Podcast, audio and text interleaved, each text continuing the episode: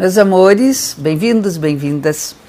Mais uma segunda-feira com o céu da semana. E essa semana é mesmo muito especial. Nós temos na quarta-feira, dia 26 de maio, um eclipse da Lua.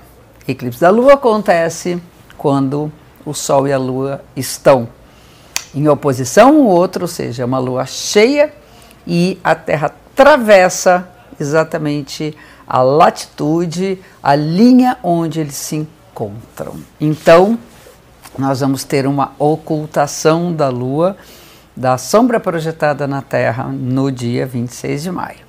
Esse eclipse acontece com o Sol no signo de Gêmeos e a Lua no signo de Sagitário.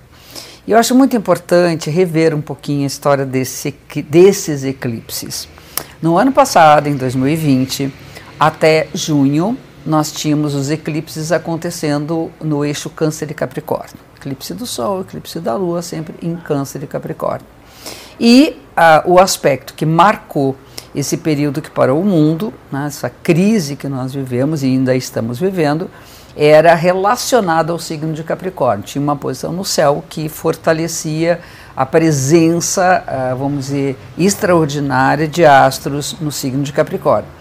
Então, quando os eclipses aconteceram nesse eixo, nós tivemos uma aceleração grande da pandemia, o começo da pandemia, enfim, que ela já vinha desde, né, porque sabe-se que lá desde final de 2019, nós, nós tivemos uma aceleração enorme em março.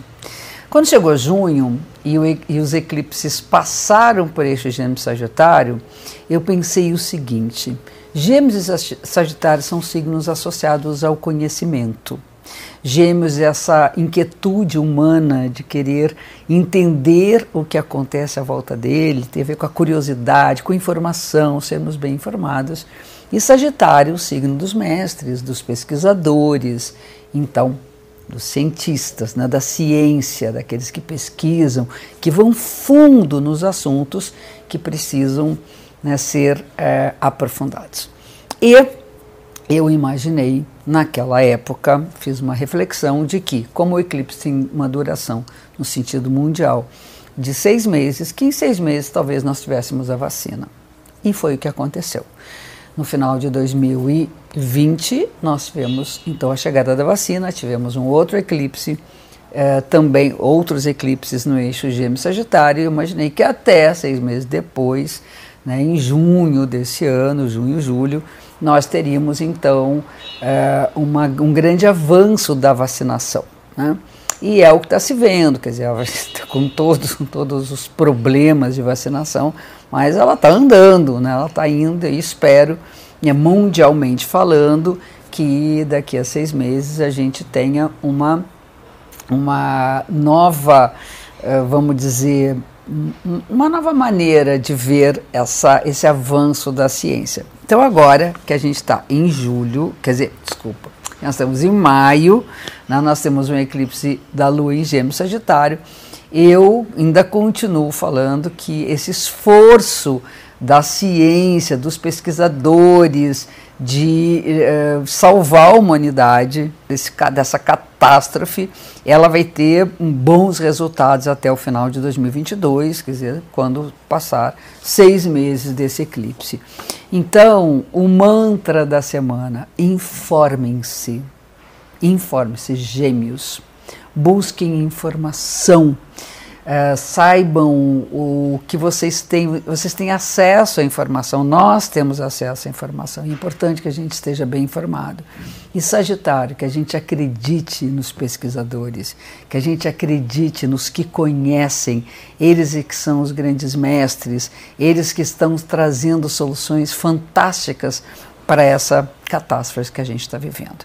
Então, esse mantra dessa semana, estudem se aprofundem, busquem os seus saberes, busquem seus campos de conhecimento, leiam mais, uh, informem-se de outras coisas, né? Quer dizer, é um momento é, importante para a gente é, buscar descobrir o que está oculto. O, o, eclipse ele oculta um astro que tem luz, que é no caso a Lua. Então vamos buscar o que está oculto em nós, o que nós não temos normalmente acesso. Quem sabe a gente consiga ter algumas grandes descobertas essa semana. Então a semana começa exatamente com esse eclipse. Uh, no meio da semana temos um aspecto tenso entre Vênus e Netuno, e aí nós caímos naquela velha esparrela de né, idealizar o amor, de achar que tudo que a gente sonha pode ser alcançado e a gente se ilude, e a tendência é nos desiludirmos com aquilo que nós acreditamos que era possível. Então, o importante nas relações de afeto, nas, com as pessoas que a gente ama, que a gente tenha sonhos comuns, que a gente dê as mãos e tenhamos esperança de alguma coisa melhor, tanto para nós com as nossas relações, quanto para as relações em geral.